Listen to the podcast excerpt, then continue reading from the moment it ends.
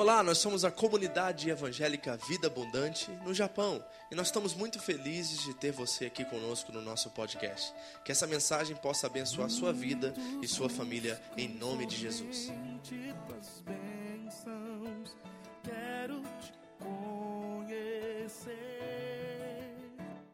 Nós estamos falando nessa série sobre quatro áreas a qual nós necessitamos de uma revolução de amor. E nós estamos falando na primeira parte sobre a nossa vida espiritual, mas não na questão da nossa, da nossa vida espiritual, mas da nossa espiritualidade, ou seja, a forma como nós respondemos a Deus, a forma como nós caminhamos com Deus. E falando sobre espiritualidade, nós estamos dizendo que nós precisamos trazer o Evangelho para o centro da nossa espiritualidade. E nós precisamos abortar o legalismo, o moralismo e abortar também o relativismo. Ou seja, de um lado de cá ser religioso, do lado de cá ser alguém que não está nem aí para Deus e quer viver de qualquer forma com Ele.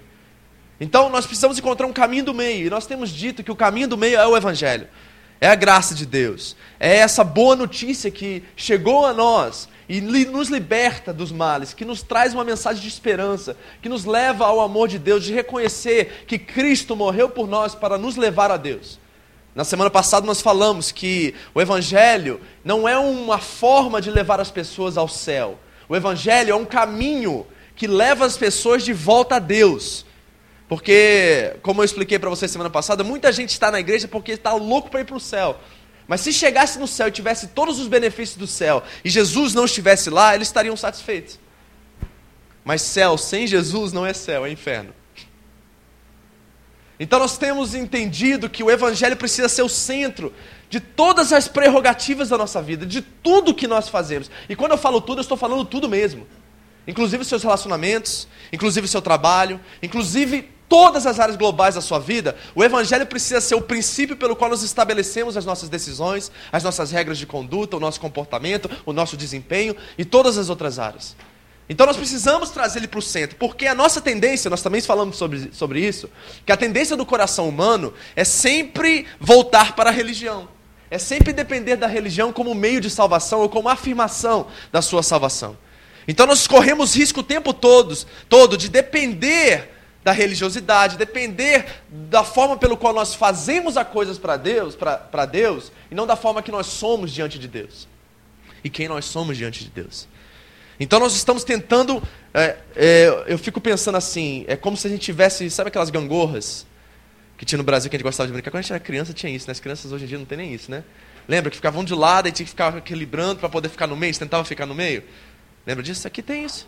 Escola japonesa, graças a Deus, né? Isso é uma coisa boa da escola japonesa, né? A gente volta às raízes um pouquinho, né? Volta à inocência, né? Graças a Deus. Então, aquela gangorra é o seguinte: de um lado está o legalismo, a religiosidade essa espiritualidade por aparência. E do lado de lá está o relativismo, ou seja, eu faço o que eu quero, a graça de Deus me alcançou, agora eu vou esperar chegar ao céu e vou viver do jeito que eu quero. Porque quem manda em mim sou eu, e eu amo a Deus, Jesus me salvou, isso já é suficiente, agora deixa eu viver do meu jeito. É desse lado de cá. E o que nós estamos tentando fazer é viver aqui nesse meio. Só que você sabe muito bem, você que já brincou de gangorra, que a tendência é a gente sempre ficar ô, ô, pra cá, e é difícil você centralizar aquela gangorra no centro, no meio. É muito difícil fazer isso. Até quando estava nas pontas era difícil fazer isso. Mas o alvo da nossa caminhada cristã é centralizar isso, é manter isso aqui. Porque a tendência no nosso coração é na hora que as lutas vêm, as provações vêm, é a gente falar assim: ah, acho que eu vou depender um pouquinho daqui. Acho que eu não orei hoje, é por isso que Deus não gosta de mim. Acho que eu orei hoje, porque, por isso que Deus gosta de mim. Ou então a gente pular de cá e falar assim: uma coisa, esse negócio de vida cristã é muito difícil, é complicado. Ah, sabe de uma coisa? Eu vou viver do meu jeito, ficar indo para a igreja, ficar fazendo as coisas lá, seguir um monte de regras. A gente começa a viver desse lado cá, do lado de cá. Então a gente precisa ficar aqui. Ficar aqui é trabalho, é esforço. É esforço. Não é vida sem sacrifício, porque graça não é o oposto de sacrifício, graça é o oposto de mérito. Né? A pessoa da escola discipulado lembra disso muito bem, né? Graça não é o oposto de sacrifício, graça é o oposto de mérito. Ou seja, não tem nada que eu preciso fazer, eu posso fazer para alcançar a minha salvação. A salvação vem unicamente e suficientemente em Cristo Jesus. É Ele. Então, para me manter aqui, eu preciso estar com os olhos fitados nele o tempo todo. Porque a minha tendência é quando eu olho para baixo é apontar para um desses cantos ir para um desses lados. E eu não posso viver assim. Eu preciso concentrar-me no Evangelho. E o que, que o Evangelho faz, pastor, na prática? Quando eu estou concentrado no Evangelho, quando a religião tenta me puxar, Eu olho para a religião e disse assim: não, querido, me desculpa, mas não é o que eu faço que me faz salvo. É que o que Jesus já fez por mim.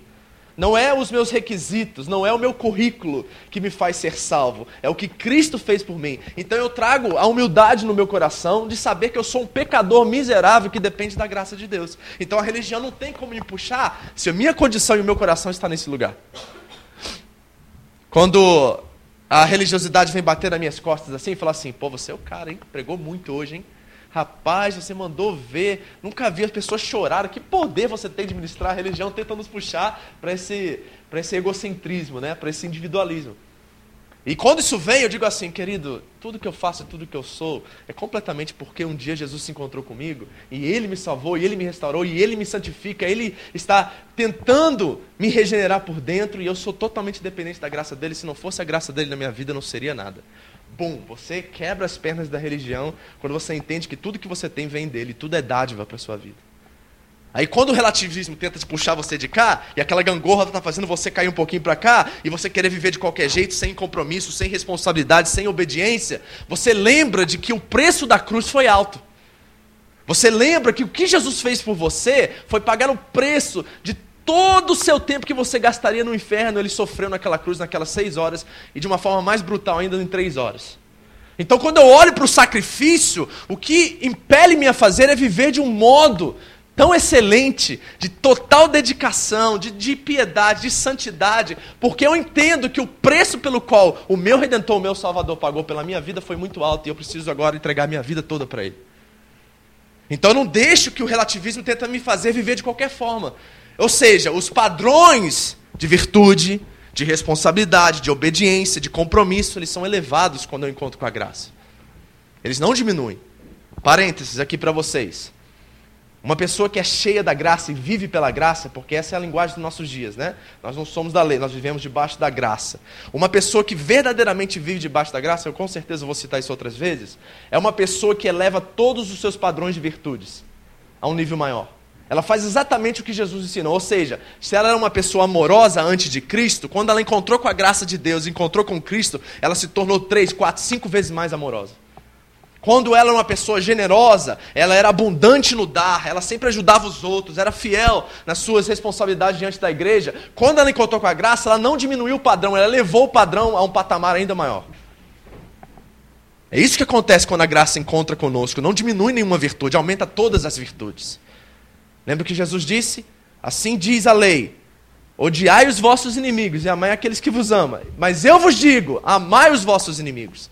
Jesus pega o padrão estabelecido pela lei e eleva um novo patamar. E essa deve ser a nossa disposição. Agora que a graça chegou. A graça chegou e agora tudo que eu faço, eu faço num nível ainda mais excelente, com mais voluntariedade, com mais generosidade, com mais amor. Porque eu fui alcançado pela graça. E agora a minha vida é dele. É por isso que Paulo pode dizer em Gálatas que ele não vive mais, mas é Cristo que vive nele. E a vida que agora ele vive, ele vive pela fé. Ele não vive pela religiosidade, ele não vive pela piedade. Então, vamos avaliar esses primeiros textos aqui, porque eu tenho algumas coisas muito claras aqui que eu gostaria de trazer para vocês. Todo mundo está aí? Se você quiser ler aqui, eu vou ler daqui. Vai ser bem diferente da sua versão, se você tem uma versão mais tradicional. Mas eu gostei da forma pelo qual o Eugene Peterson trabalhou esse texto. 11 e 12. Se você não tem a mensagem, você pode acompanhar pelo, pelo vídeo aí. Diz assim a palavra de Deus: A impossibilidade óbvia de se cumprir um código moral como esse deixa claro que ninguém pode ter um relacionamento com Deus nessa base. Bom, aqui já matou a chave, né? A impossibilidade óbvia de se cumprir um código moral como esse deixa claro que ninguém pode ter um relacionamento com Deus nessa base. Ou seja, a lei não salva ninguém. Os códigos morais de padrões de comportamento não salvam ninguém. A salvação é somente e unicamente através de Jesus Cristo e o que ele fez por nós na cruz do Calvário.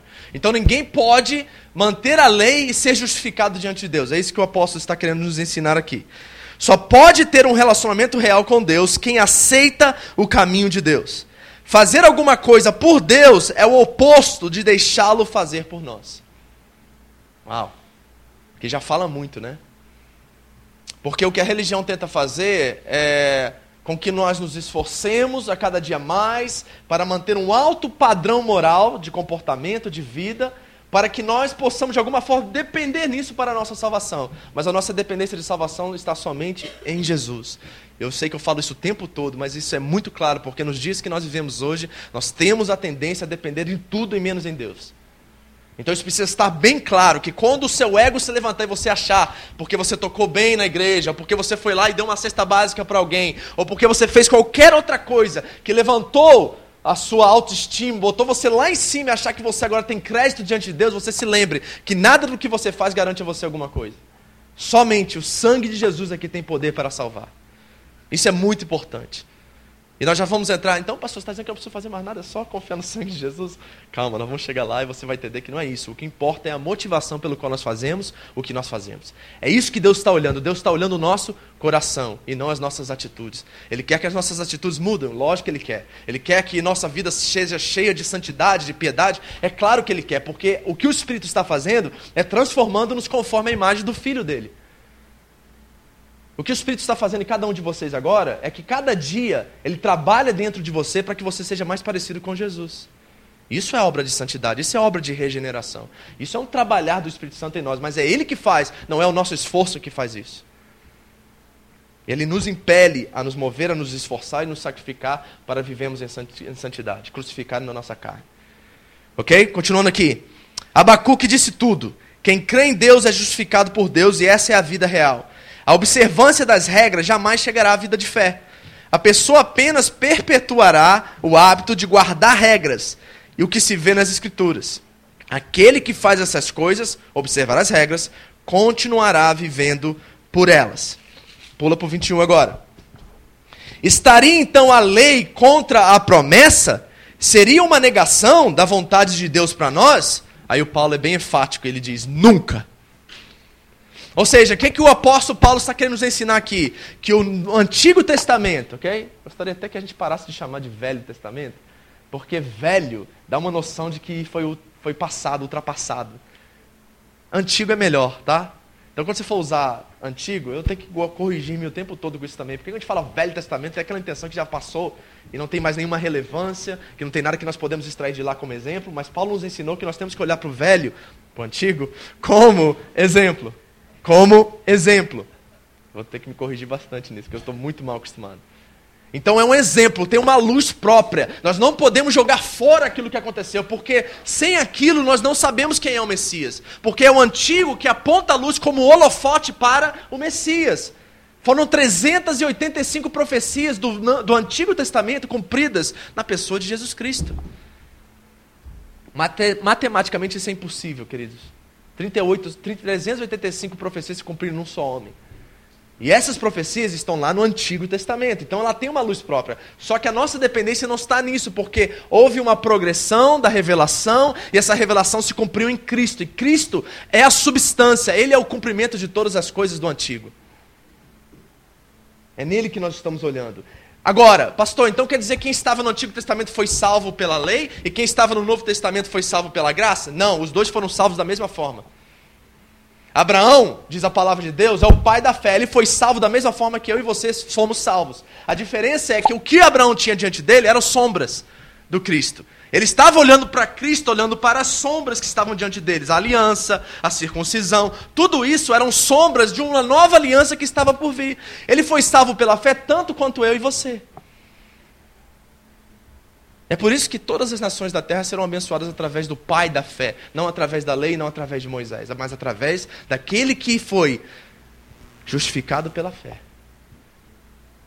Então, todos, pastor, do Antigo Testamento foram justificados da mesma forma que nós somos justificados através de Cristo? Sim. O que nós temos é a figura perfeita, já estabelecida, já vinda, já desceu, já está concreta, materializada diante de nós. E eles tinham uma sombra. Eles olhavam para Cristo de uma forma diferente, através do templo. O templo, queridos, deixa eu dizer uma coisa para vocês. Era Deus ensinando aquele povo o que era habitar no meio deles. Eles não tiveram entendimento de que era uma aula de pedagogia que é o que estava acontecendo era uma classe ali. E Deus estava mostrando para ele: olha, eu não habito em templos feitos por mãos humanas. Vocês estão ouvindo isso? Mas eles continuavam a achar que Deus estava naquele lugar. E eles santificavam aquele lugar como se aquele lugar fosse o próprio Deus. E tornaram o templo num ídolo. E o que Deus queria fazer era ensiná-los que a presença dele está entre eles, mas ele não habita ali, ele habita no meio do seu povo. Então eles tinham sombras, mas eles foram justificados da mesma forma que nós somos justificados. Então a lei, ela não. Como eu posso dizer assim? Ela, ela se cumpre na pessoa de Jesus Cristo. E tem muita coisa lá atrás que nós precisamos, sim, para nossas vidas como exemplo. Para que nós não cometemos os mesmos erros que eles cometeram. E para que possamos cada vez mais apontar para Cristo como o único e suficiente Salvador das nossas vidas. Continuando aqui. O que a lei fez, seu propósito foi mostrar que não tínhamos um relacionamento de verdade com Deus. Ou seja, mostrar como é absurdo esperar que um sistema religioso consiga sozinho o que só é possível com fé, pelo cumprimento da promessa de Deus.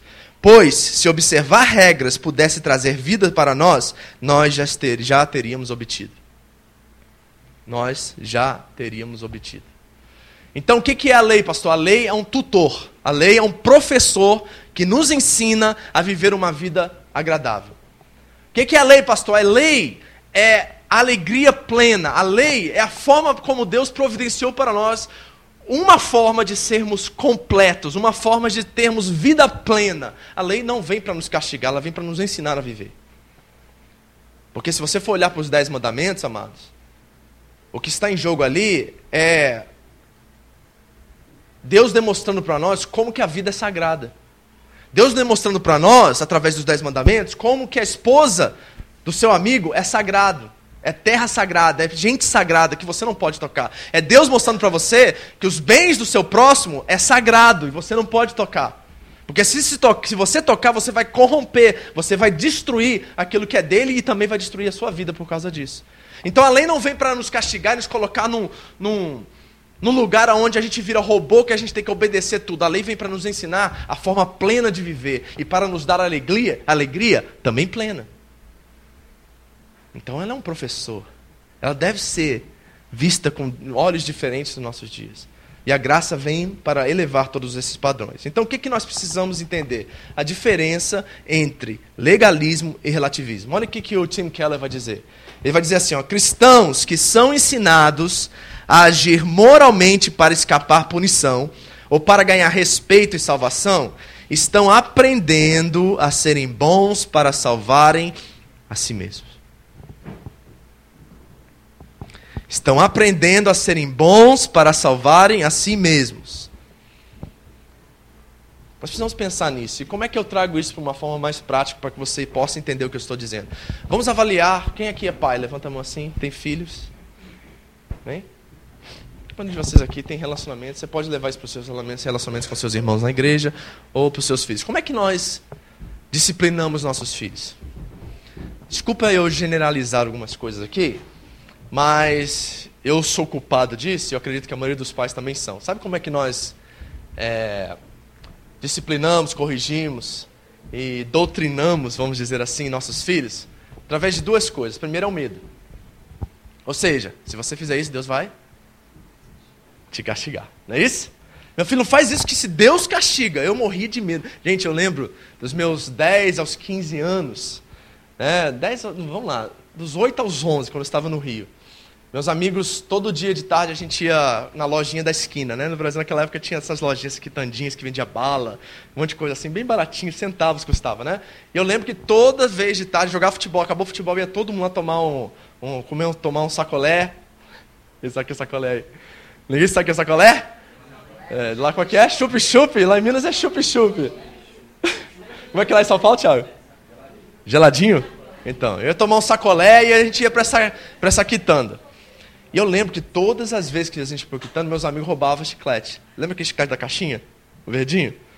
Todas as vezes eles iam lá e falavam assim, ó, oh, Vitor, tô sem grana hoje, eu vou ter que ir. Aí, eu, aí, eles iam lá, pegava e eu morria, eu era apavorado quando eu ia lá com eles. Porque eu pensava que ao botar a mão naquele chiclete, raio ia descer do céu e me rascar no meio.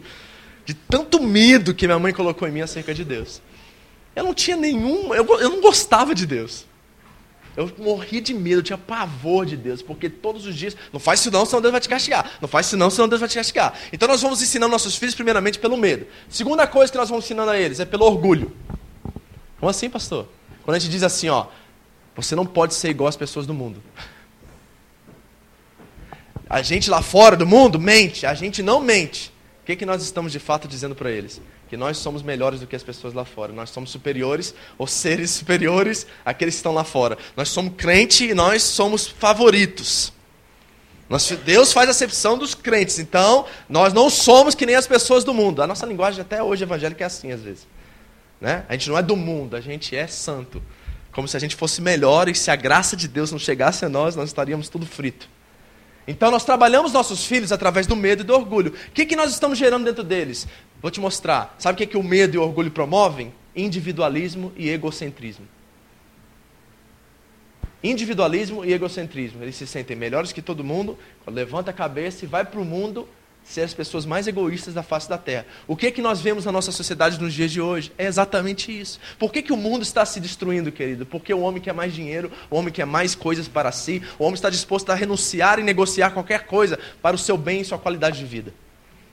Então nós estamos tratando nossos filhos, nós estamos ensinando pelo legalismo, pelo moralismo, a serem pessoas superiores, a serem pessoas orgulhosas e morrerem de medo de Deus e não terem um relacionamento a qual a graça envolve eles e eles entendem que independente dos seus erros, independente das más decisões que eles terão na vida, Deus continua os amando. Porque o apóstolo Paulo foi enfático em dizer para nós, em capítulo 8 de Romanos, que nada pode nos separar do amor de Deus. Então, pastor, como é que eu faço isso? Deixa eu ensinar para vocês o que nós temos tentado fazer com nossos filhos. Na hora que eles erram, nós sentamos, conversamos, explicamos, tentamos mostrar para eles qual foi o erro, tentamos. É, e sabe de uma coisa? Sabe qual é o nosso problema? O problema é que isso aí dá trabalho, gente. Isso aí eu estava no caminho de aqui, eu lembrei de uma coisa, falei assim, fantástico, é o perfeito exemplo para isso. Nós tínhamos cachorro nos Estados Unidos, né? E tinha um cachorro que era do capeta. Porque eu gastei tanto dinheiro com aquele cachorro, você não tem ideia. Ele era um beagle, é caçador, então ele sabia. Ele, eu paguei mil dólares numa cerca para aquele cachorro, E eu botei a cerca no outro dia, o cachorro conseguiu escapar. E eu ficava louco com aquilo, até que um dia eu fui no pet shop e eu encontrei o perfeito negócio. Sabe o que, que era? Era uma cerca elétrica que você colocava e você botava uma coleira que dava choque no cachorro quando ele chegava perto. Falei, pronto, resolvi o meu problema. Vou botar a coleira nele. Ele chegou perto da seca, vai embora. Entendeu? Eu estava pensando nisso, eu falei assim, sabe que muitos pais gostariam de ter isso para os seus filhos? Porque é tão prático, não é? Chega do trabalho, você quer tomar banho, você quer comer, bota a coleira nele. Se ele vier te atrapalhar, zzz.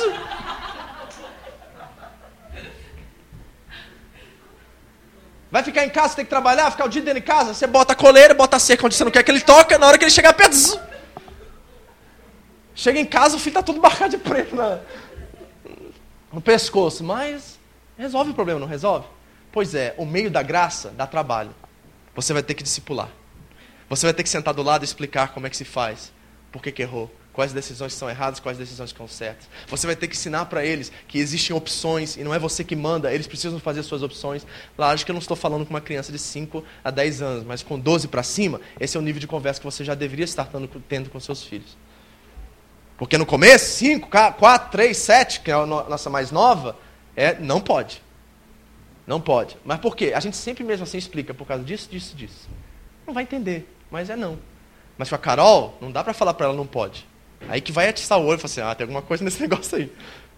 Então, o que, que nós precisamos fazer para viver pela graça? Nós precisamos discipular nossos filhos. Mas discipular nossos filhos é trabalho, custa tempo. E no Japão, tempo é dinheiro. E se eu parar 10 minutos do meu dia para dar atenção para o meu filho, eu perco o zangueô, eu perco o sono, eu perco um monte de coisa. Mas a única forma de você ter seus filhos no caminho do Senhor quando eles crescerem é através do discipulado. Então você tem uma escolha a fazer nos dias de hoje. Você pode não pagar o preço agora e depois você pode pagar um alto preço. Você só está procrastinando o preço. Preço em que sentido? Passou em todos, dinheiro também. Porque para tirar da cadeia custa. Para tirar das drogas custa. Para tirar, para bancar filho, custa. E vai sair do bolso de quem? Do seu, querido. Então você pode deixar de pagar agora e pagar depois, você decide. Eu prefiro pagar agora. Porque quando chegar lá, eu vou ter lucro, não na questão financeira, mas na questão do relacionamento que eu vou ter com meus filhos e com os meus netos e as futuras gerações. Você está entendendo? Então, o meio da graça é um meio de trabalho. É trabalhoso você discipular. É trabalhoso você sentar com seus filhos e ensinar o caminho. Dá trabalho isso. Você vai ter que se dedicar para isso. E outra coisa, a razão pelo qual nós agimos pelo medo e pelo orgulho não é para abençoar e cuidar deles e disciplinar eles, é porque nós queremos livrar a nossa própria consciência. O que a gente faz? O filho erra, a gente vai lá, desce a lenha nele, o cinto, a mão, seja o que for a forma pelo qual você usa para castigar. Aí depois você fez isso, ele falou assim: papai, não vou fazer mais. Aí a sua consciência fica em paz. Então você está o que de verdade? É o que nós acabamos de ler lá. Nós estamos tentando salvar a nós mesmos e não tentando salvar os outros. Não tentando ajudar os outros, nós estamos tentando sair, livrar nossa consciência da culpa, do medo, porque o que está em jogo é a nossa salvação, não é dos nossos filhos. Nós não queremos gastar tempo, nós não queremos investir na vida deles, nós queremos, é o nosso tempo, e isso é o que nós aprendemos dos nossos pais, e é por isso que nós somos tão egocêntricos. Mas a graça não permite que isso aconteça. A graça não deixa você viver dessa forma. Quer ver uma coisa muito interessante aqui? Outra frase aqui que o Jonathan Edwards falou que eu achei interessantíssimo. Olha o que ele vai dizer. Isso aqui é para vocês. Eu sei que tem pessoas aqui que não, que não entenderam isso ainda. E é por isso que vocês sofrem em algumas áreas da vida de vocês. Porque vocês não ainda colocaram Deus em prioridade, em, prioridade, em primeiro lugar. Olha o que, que o Jonathan Edwards diz. Ele diz assim: ó, se o nosso maior, maior amor é a nossa família, iremos finalmente escolher o bem para a nossa família acima das outras famílias. Se o nosso maior amor é a nossa nação, escolheremos os interesses que favorecem a nossa nação acima da justiça e do bem comum de todas as outras nações. Se o nosso maior amor é o nosso próprio interesse, escolheremos servir a nós mesmos em vez de ajudar aos outros.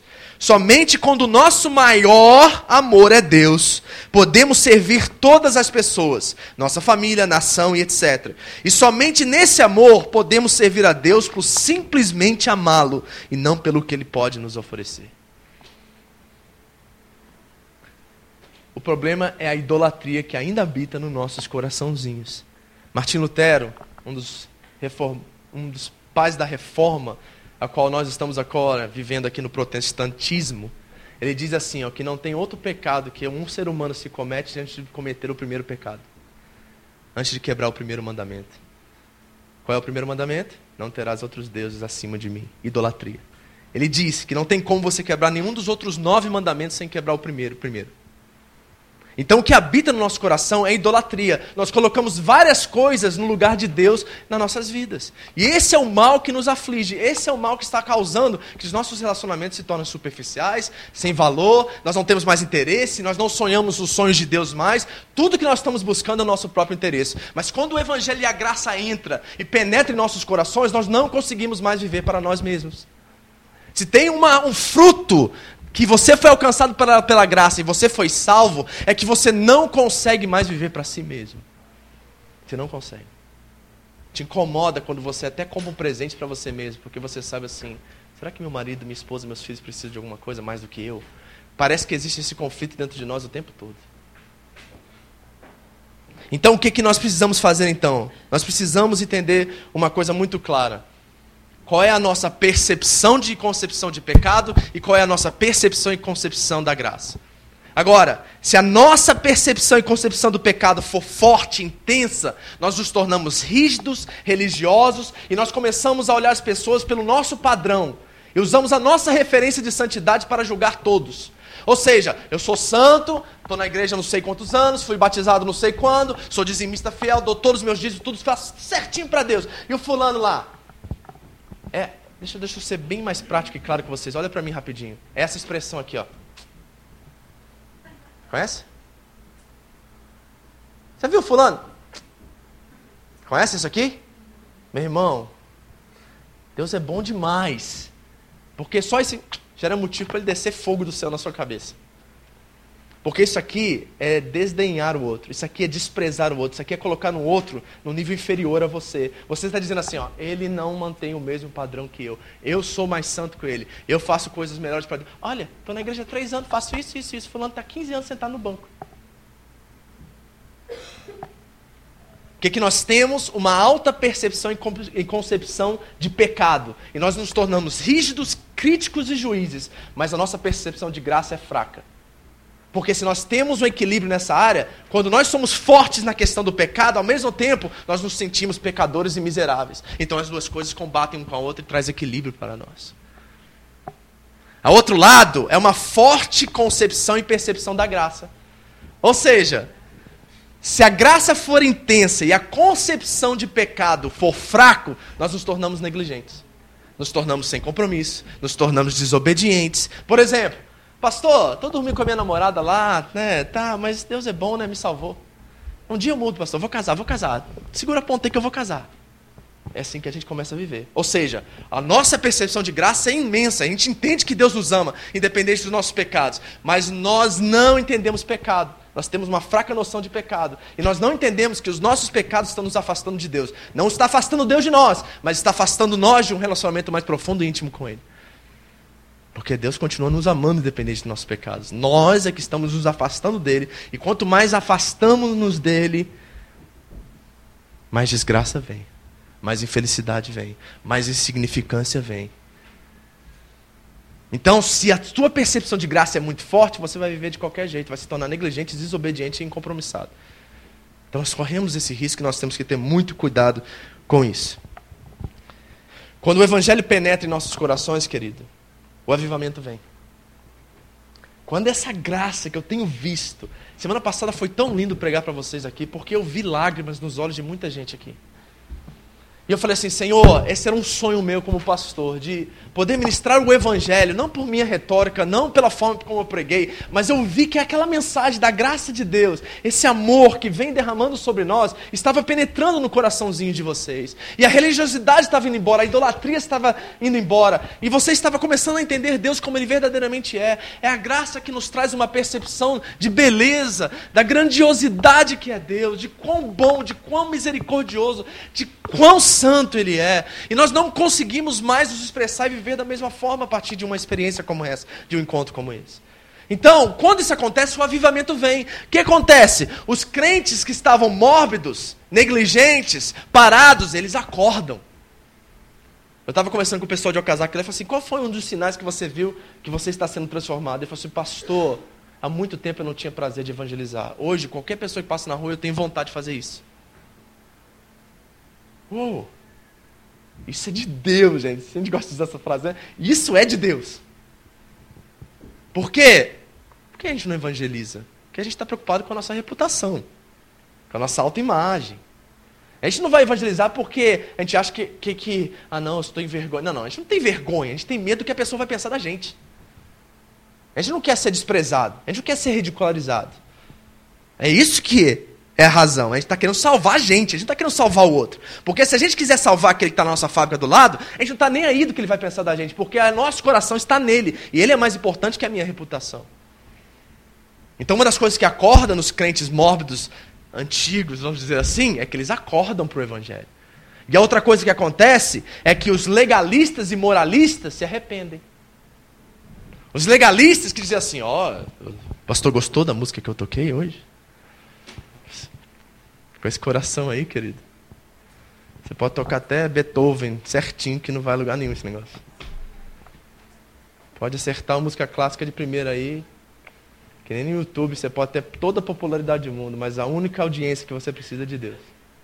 E se você não tiver essa audiência, pode ter um milhão de acessos. Não, você não tem nada.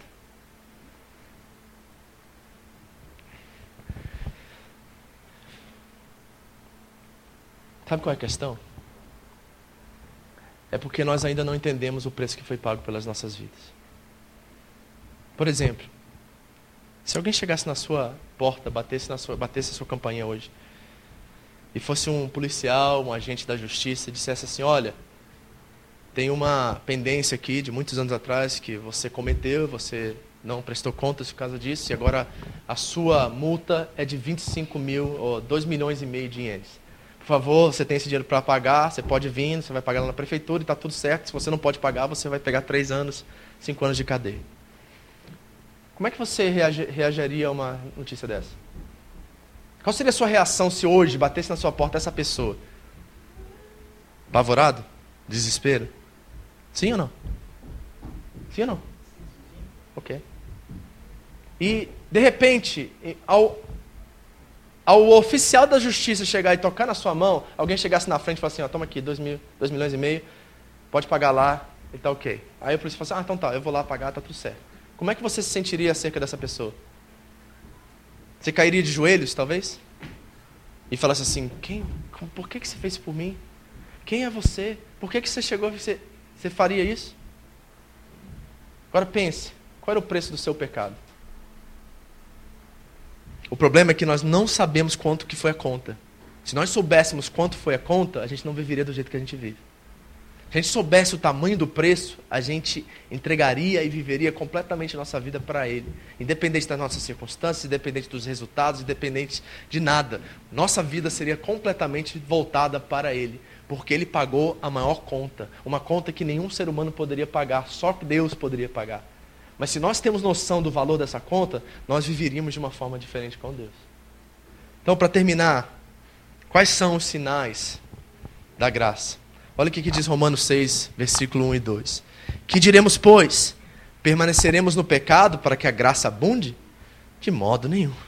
Nós que estamos mortos para o pecado, como viveremos ainda nele? Nós que estamos mortos para o pecado, como viveremos ainda nele?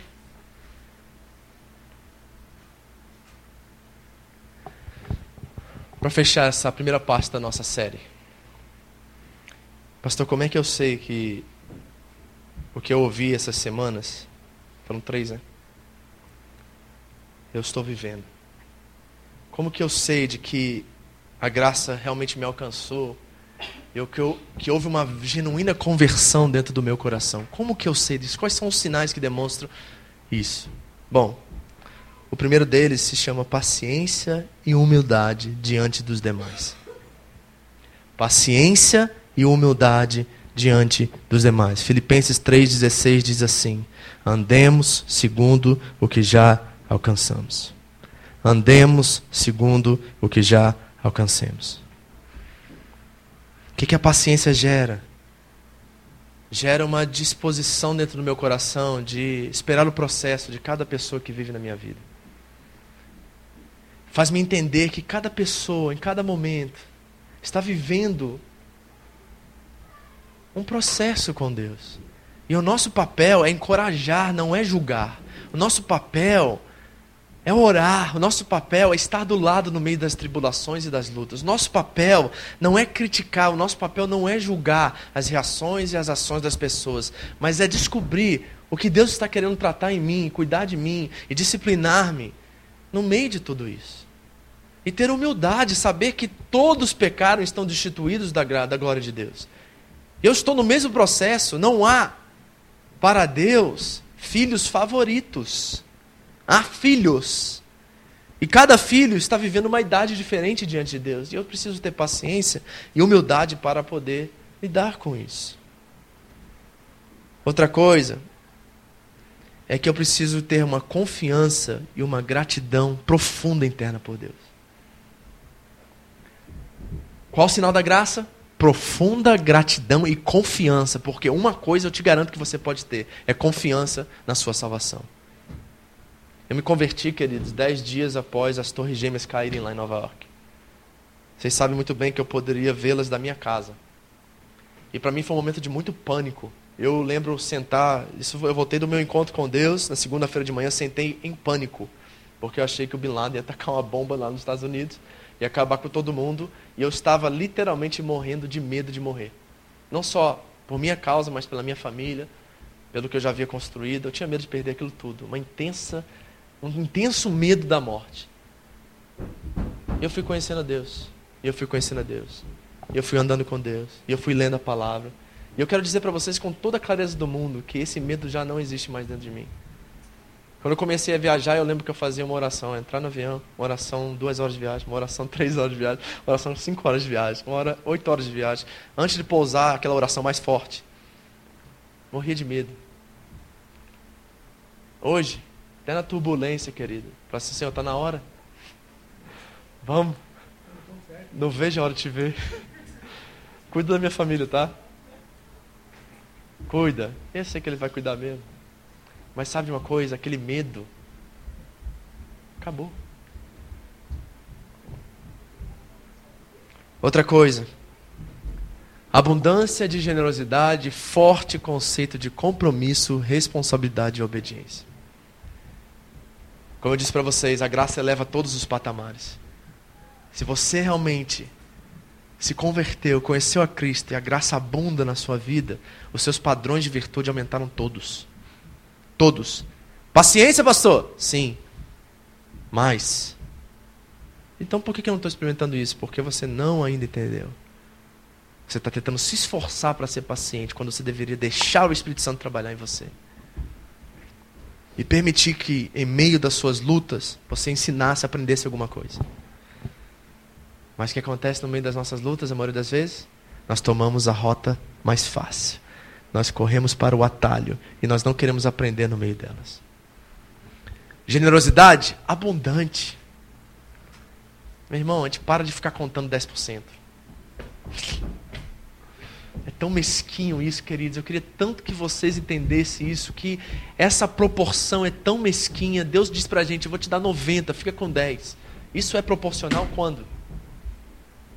Isso é proporcional de que forma? Como é que nós, num país de primeiro mundo, ganhando o que vocês ganham, vocês são ricos, você sabia disso? Olha para a pessoa do seu lado e diz assim: Você é rico, você sabia disso? Pastor, você não sabe quanto é quanto eu tenho? Meu amigo, 80% da população mundial ganha menos que, tem menos do que 8 mil reais. 80% da população mundial tem em bens, em salário, em tudo, menos que 8 mil reais de renda. Quanto que é 8 mil reais? 400 mil. Quanto você ganha 400 mil em quantos meses aqui?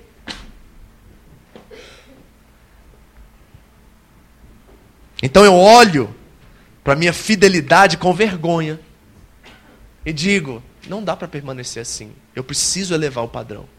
Eu preciso fazer mais do que eu faço.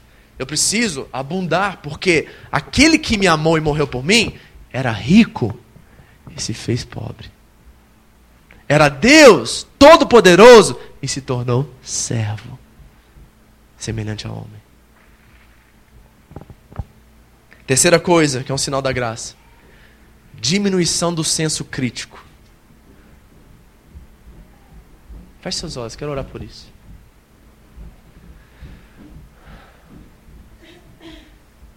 Pai, não é nada mais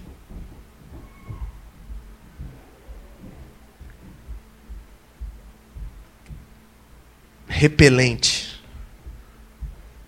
na igreja do que pessoas críticas.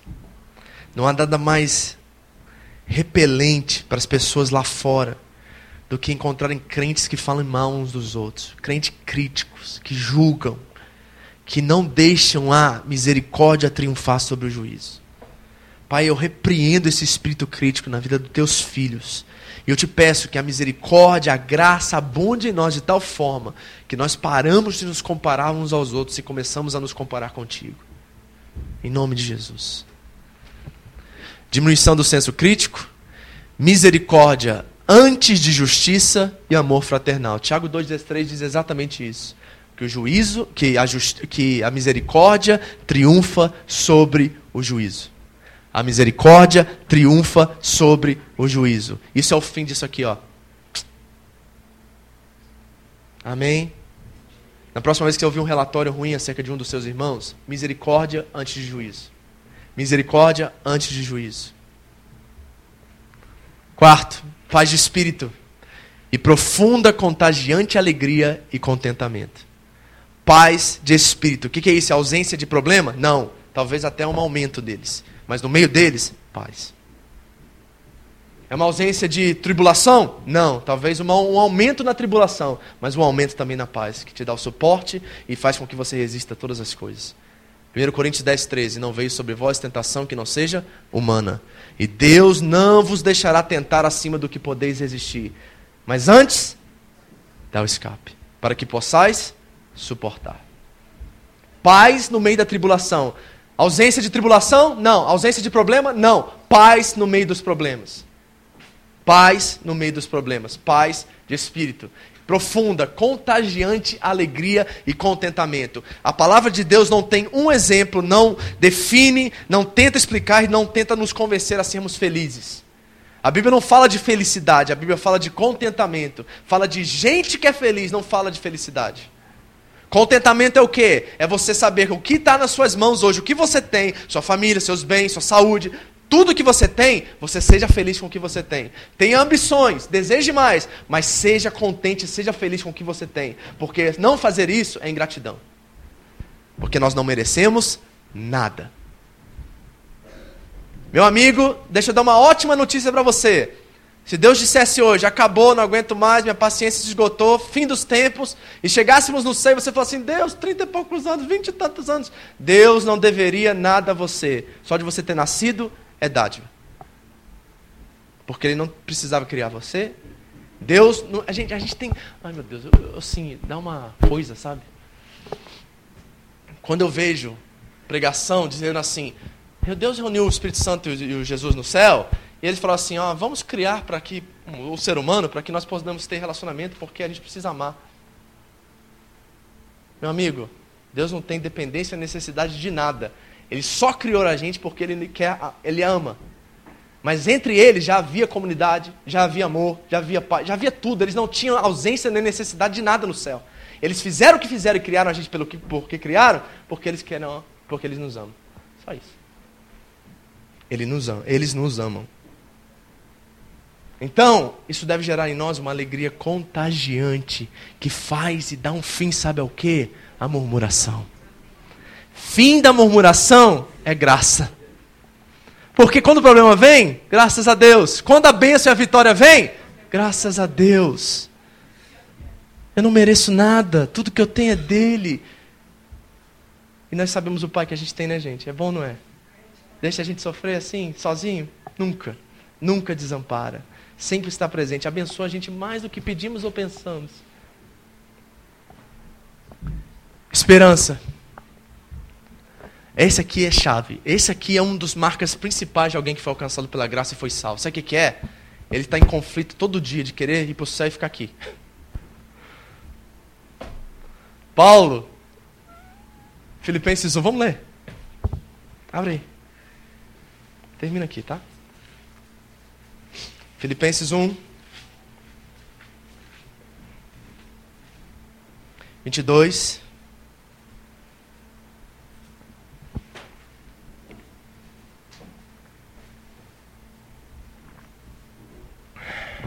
Acharam? Diz assim a palavra de Deus. Mas, vírgula, se o viver na carne trouxer fruto para a minha obra, não sei então o que devo escolher. Mas de ambos os lados estou em aperto, tendo o desejo de partir e estar com Cristo, que é muito melhor, mas julgo mais necessário, por amor de vós, permanecer na carne. Imagina o Paulo falando assim: ah, não vejo ela estar com Jesus, ah, mas esse povo está precisando de mim. Ai, que coisa. Eu quero ir, mas ao mesmo tempo eu quero ficar. Eu quero abençoar minha família, eu quero abençoar a minha igreja, eu quero abençoar meus irmãos, eu quero ganhar pessoas para Cristo. Ah, mas Jesus, vai ser tão bom se o Senhor me levasse. Parece que a gente está nesse conflito, porque a gente vê esse mundo perdido e a dor e o sofrimento nele, e a gente entende que aquilo ali não é normal e que aqui não é o nosso lugar. E a gente quer estar com Ele, a gente quer estar na presença dEle, a gente quer, porque o que nós temos aqui é em parte, querido, nós não vemos por completo. Nós temos uma parte, pela graça dEle, Ele permite com que nós tenhamos um relacionamento com Ele que nos dê e nos supra um pouco. Mas quando nós estivermos com Ele, querido, aí a plenitude de todas as coisas, a alegria, a bênção, vai tudo multiplicar e ser potencializado ao máximo. Vai ser bom demais estar com Cristo, gente. Vai ser bom demais. Então existe esse conflito, um sinal da graça é que eu estou em conflito.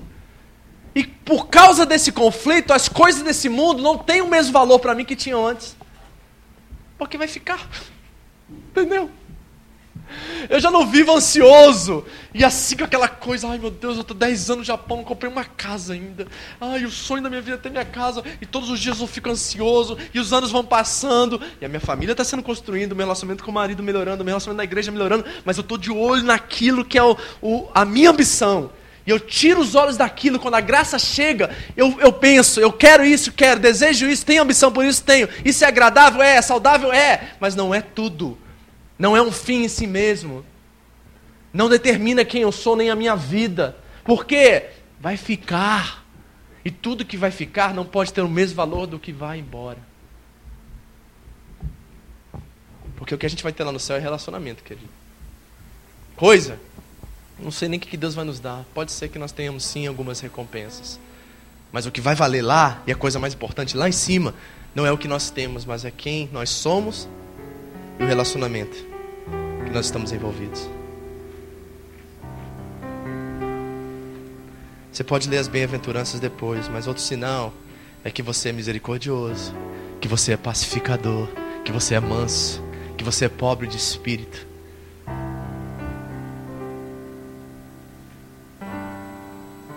E eu não coloquei aqui no slide, mas o testemunho do pessoal de Okazaki me moveu a dizer que outro sinal da graça é que nós não conseguimos mais o conter diante dos perdidos que estão indo para o inferno.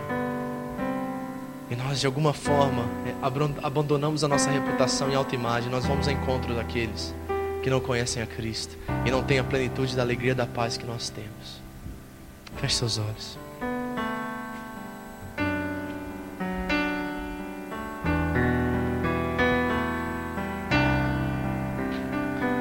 acredito que Deus falou com você nessa manhã. Alguns aqui nessa manhã precisam voltar para Jesus.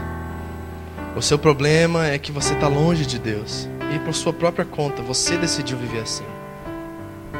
E a sua vida tem sido literalmente um inferno. Você não encontra importância em nada, significância, valor.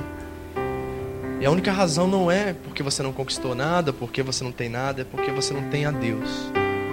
E você precisa voltar para Ele hoje, fazer dele a prioridade da sua vida, quebrando toda idolatria, tudo aquilo que assumiu o lugar dele na sua vida. Para alguns de vocês, vocês reconheceram hoje que vocês são religiosos, legalistas, que o seu padrão moral de viver está sempre sendo comparado aos outros, e você relaciona-se com Deus a partir dos seus méritos, a partir do que você faz para Ele e não de quem você é nele. Talvez você precise dizer a Deus: Deus, eu sou um religioso, eu sou e eu preciso me converter, me arrepender nessa manhã. Talvez você é um uma pessoa que tem andado relativamente com Deus. Não tem compromisso, não vive em obediência, não é responsável, principalmente com as coisas de Deus. Você administra as coisas, finanças, casamento, do jeito que você bem entende, não do jeito que Deus quer que você faça. Talvez você precise voltar para Deus nessa área tomar o seu lugar e dar o lugar dele no seu coração. Porque o que o problema aqui, queridos, não é o que fazemos, é o que está dentro do nosso coração, a idolatria que já assumiu lugar. Sendo por nossa própria conta, por nossa culpa, ou porque relaxamos e decidimos negar esse amor. Dambres, ministra uma canção para nós, você que quer se converter nessa manhã. Vem à frente. Faça hoje um voto com Deus de nunca mais, nunca mais abandoná-lo, nunca mais viver dependente da religião, viver de qualquer forma, mas faça o compromisso de fazer com que, assim como o pecado abundou, superabundou a graça. Deixe, seja livre, meu irmão, seja livre nessa manhã. Livre. Livre. Eu sou livre, Deus. Não tem coisa mais linda do que a liberdade, porque Cristo morreu por nós, nos libertou para que de fato sejamos livres. Livres. Livres.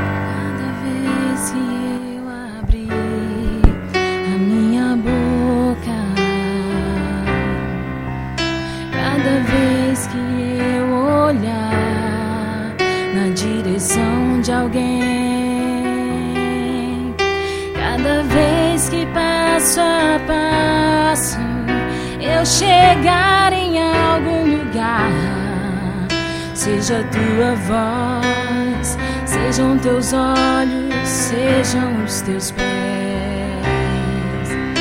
Cada vez que eu tocar num rosto em pranto, cada vez que eu fizer o que já não se faz Cada vez que em silêncio eu dou ar a outra face, sejam tuas mãos, seja tua graça e o teu amor. Eu quero te servir. Eu quero te obedecer, viver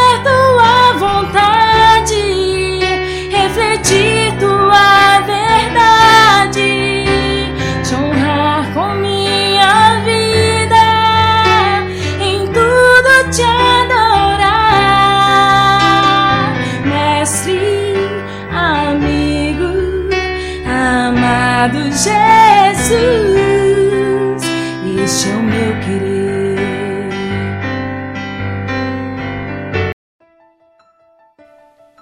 Obrigado por ouvir mais um podcast na Seva do Japão e você pode adquirir mais mensagens no www.seva-japão.org ou aqui mesmo nesse podcast através do site podcast.seva-japão.org. Deus abençoe você e sua casa em nome de Jesus.